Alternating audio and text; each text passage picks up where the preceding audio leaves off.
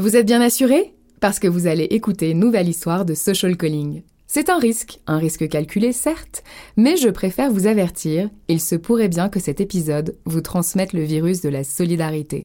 Parce qu'avec la Massif, on a eu envie de découvrir ce qui se cache derrière l'engagement et la solidarité des gens. On a voulu écouter pour mieux comprendre et surtout mieux se protéger les uns les autres. Protéger notre présent pour construire un avenir plus juste et plus durable pour nous et les générations futures.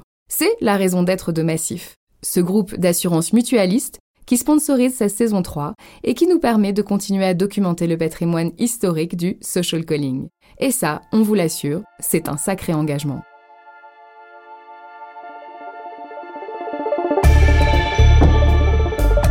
Tu viens de te brancher sur la fréquence du social calling, le podcast qui te raconte des histoires émouvantes et pleines de sens. C'est un garçon discret qui s'excuse presque de la banalité de son histoire un bac éco en poche, il ne savait pas quoi faire de sa vie. Avec papa et maman en stéréo, il a suivi le flot sans rechigner. Le syndrome du gentil fiston et du bon élève qui ne veut pas faire de vagues. Ça vous parle? Là où l'histoire devient moins banale, c'est lorsque Loïc dit stop et on voit tout balader. L'hésitation dans la voix, il raconte ce moment de rupture avec pudeur. Ce jour où il a pris la première vraie décision de sa vie pour s'autoriser enfin à être lui-même.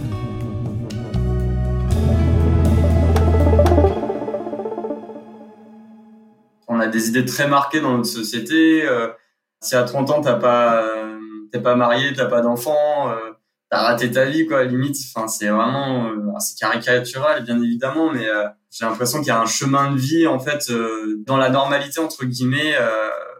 Alors qui font le choix de de pas faire d'études, d'autres de pas faire d'enfants, d'autres de pas se marier, et tout de suite on va pas pointer du doigt, mais c'est voilà des personnes bon ben on se dit elles sont peut-être pas comme nous. C'est des réflexions bêtes en fait, je trouve. Enfin, c'est qui montrent bien l'état de notre, enfin, notre société. Euh, soucie beaucoup de l'apparence et rentrer dans un moule, dans un cadre. Comment est-ce qu'on le vit à à peine 18 ans de pas savoir ce qu'on veut faire dans la vie?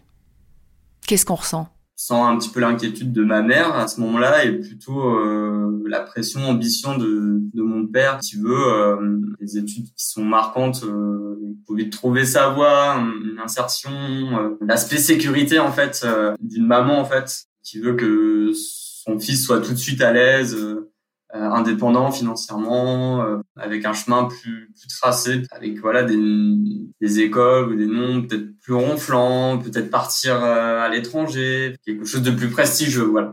Alors, est-ce que tu vas rentrer dans un moule ou dans un cadre? Qu'est-ce qui se passe? On a envie de connaître la suite de l'histoire. Voilà, je vais à la fac, une fac administration économique et sociale, une voie qui plutôt me plaît en fait au départ. Hein. Et là, à partir de la L3, ouais, je, je suis pas hyper euh, satisfait du contenu et je me rends compte que ça me correspond pas trop euh, cet univers-là en fait. Je continue quand même ma scolarité normale, j'ai ma licence avec mention, enfin voilà, tout se passe pour le mieux et puis après euh, je m'inscris pour le, master 1 et puis euh, au cours de mon, master 1, j'ai un un stage avec un mémoire à rendre et, et c'était à une semaine du terme, du coup j'avais rédigé euh, peut-être un cinquième de mon mémoire, donc ce qui était finalement assez peu à la date butoir et en mode non c'est pas possible. En fait là je me heurte à un truc où euh, voilà j'ai pas envie de rédiger 50 pages, euh, faut arrêter tout ça. Quoi.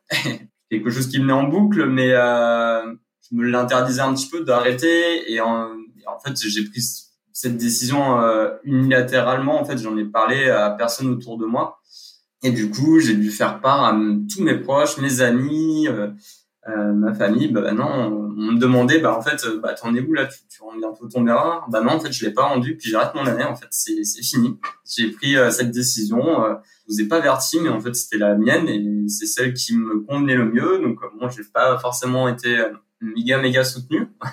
comment ton père a réagi? Comment ta maman a réagi? Comment tes amis ont réagi? Bah c'était un peu en mode ouais, t'arrêtes, mais qu'est-ce que tu fais après en fait? Enfin, là, tu t'arrêtes. Euh, voilà, il te restait un an et un mémoire à rendre. Euh, tu validais un bac plus 5. Euh, bon, ça, c'était plutôt du côté de mes parents, mais mes amis, en fait, euh, ceux qui étaient avec moi à la fac, en tout cas, je pense qu'ils sentaient bien que j'étais plus trop dans le dans l'envie de d'aller au bout, mais en même temps, euh, ils se doutaient pas du tout que j'allais prendre cette décision. C'était pas du tout dans mon tempérament, en fait de prendre des décisions aussi euh, aussi claire, nette, précise, sans demander l'avis aux autres. C'était la première fois de ma vie que je, voilà, je prenais une décision aussi importante tout seul, mais elle était nécessaire en fait. Et euh, ma décision, et personne pouvait euh, à ce moment-là euh, me faire changer d'avis en fait. Même si j'en avais parlé avant, je suis sûr et certain que ça aurait rien changé. C'était presque écrit en fait. Comment tu pouvais être sûr à 100% C'était impossible. C'était, je voulais plus en entendre parler. Je, je savais que ça allait plus me nuire à moi-même que ça allait m'apporter en fait. Dans la balance, ça a été assez rapide. Euh, c'est une décision inévitable pour toi-même, pour euh, pour être bien dans ses baskets. Enfin, je voyais pas l'année d'après en fait. je savais pas ce que j'allais faire, mais il y avait un trou noir. Il y avait pas d'études en tout cas dans ce domaine-là. Enfin, voilà, c'était euh, écrit. ça allait pas se passer comme ça. Pas de sensation physique particulière, mais peut-être plus du dégoût en mode voilà, je, je veux pas en entendre parler. À 22 ans, Qu'est-ce qu'on ressent après avoir pris la première grosse décision de sa vie? Bah, un peu de fierté quand même. On est plutôt euh, content, on l'a fait, c'est évident à prendre, on ne sait pas les répercussions que ça va avoir. Là oui, c'était un peu euh, la stupeur, on va dire. C'était pas quelque chose qui était attendu, c'était pas prévu dans le scénario, on va dire. Mais moi, j'ai pris le scénario puis j'ai réécrit les, j'ai réécrit les lignes, quoi. Alors, qu'est-ce que tu as réécrit comme ligne? Qu'est-ce qui s'est passé après?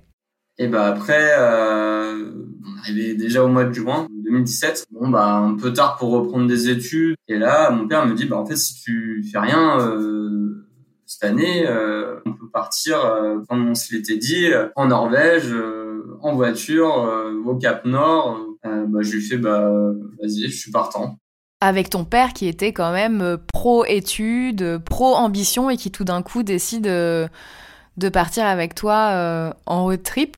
Qu'est-ce que tu apprends sur toi pendant ce voyage? Je coupe vraiment totalement. Euh, là, c'est vraiment euh, des années d'études. Euh, J'avais pas l'espace euh, pour le voyage, pour je sais pas pour des envies extérieures. Là, c'est tout est tout est tout s'ouvre à moi en fait. je vais pas dire le monde, mais l'Europe déjà.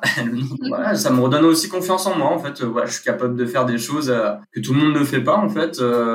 partir comme ça sur un coup de tête en voiture, euh, passer toutes les frontières, euh, faire 10 000 km aller-retour. Euh, puis ouais, ça tranche complètement avec ce que je vivais avant en fait. C'est un peu la liberté quoi, partir comme ça à l'aventure, c'était assez inouï.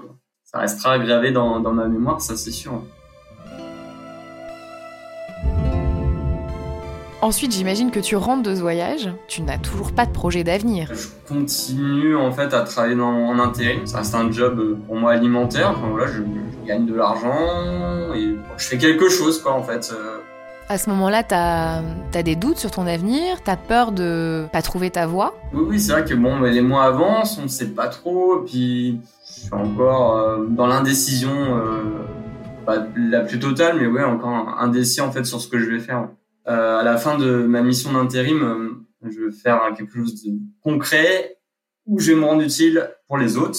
Et je viens avec l'idée de, de faire un, un, volontariat en fait en, en, service civique. Et là, à ce moment-là, euh, ma conseillère, donc on doit être en août 2018, euh, me dit, euh, il propose des missions de service civique à Unicité, une association, un service civique dans le collectif, en équipe, avec d'autres volontaires sur euh, différents programmes. C'est quelque chose qui me qui me plaît bien sur le papier, donc euh, voilà, je regarde un petit peu ce qui se fait au niveau des, des volontariats. Voilà, je me décide à, à m'inscrire sur une séance d'information euh, et à ce moment-là, on me parle de d'une mission en fait, Silver Geek. Donc l'idée c'est de d'accompagner des personnes âgées autour du numérique. Donc elle arrive le jour même en fait où je fais ma séance d'information et ça a son importance en fait. Voilà, peut-être qu'un jour avant j'aurais été sur une autre mission en fait il y a la validation le jour J, en fait, où je passe cette séance d'information. Donc là, on me présente cette mission et là, je me mets d'attaque pour l'entretien. Enfin, je veux vraiment cette mission. Enfin, tout ça l'idée euh, géniale, en fait, hyper novateur, d'être coaché euh, des personnes âgées sur une tablette, un téléphone. Euh, et aussi, il y a une partie plus amusement où ça va être faire de la weebulling avec elles avec des trophées euh, départementaux, régionaux et nationaux de weebling. Enfin, je trouve l'idée extraordinaire. Et là, je mets ouais le paquet sur sur l'entretien pour montrer ma motivation et que ouais, je trouve que cette mission elle est elle est géniale sur le papier. Euh, ça peut être qu'une vraie réussite en fait. C'est quoi euh, un des grands souvenirs qui t'a marqué pendant cette mission Silver Geek en lien avec les personnes âgées? On avait mis le rétroprojecteur sur Google Maps. On avait fait un petit peu le tour des personnes âgées, en fait, où là, c'était vraiment où vous habitiez avant, pendant votre enfance. Donc, une dame âgée qui avait vécu en Espagne et en fait, le moment où, où la maison c'est on a fait un zoom sur la maison. Enfin voilà, s'est mis en, en, larmes parce qu'en fait, euh, elle nous a exprimé euh, le fait qu'elle avait euh, grandi pendant une période pas très heureuse de l'histoire en Espagne. Et du coup, c'était vraiment fort émotionnellement. Moi, je suis plutôt fier de, de, faire ce que je fais actuellement. Et tu crois que cette fierté, elle vient du fait que tu te sens utile? Oui, aussi, ouais. Je n'avais pas cette utilité-là quand je travaillais en intérim j'ai prolongé, on va dire, mon engagement euh, en faveur des jeunes euh, issus des quartiers prioritaires de la ville, qui sont pas assez euh, représentés en fait dans les missions de service civique, alors que la solidarité, c'est de faire en sorte de, de laisser personne sur le côté, enfin, de se soucier de l'autre. C'est au maximum d'être unis, en fait, face à des difficultés que la société peut rencontrer, par exemple. Aujourd'hui, tes parents, ils sont fiers de savoir que tu a mis la solidarité au, cœur de ton métier? Oui, oui, plutôt fier quand même d'avoir pu trouver euh, ma voie euh, sur un poste qui me convient plutôt bien en fait.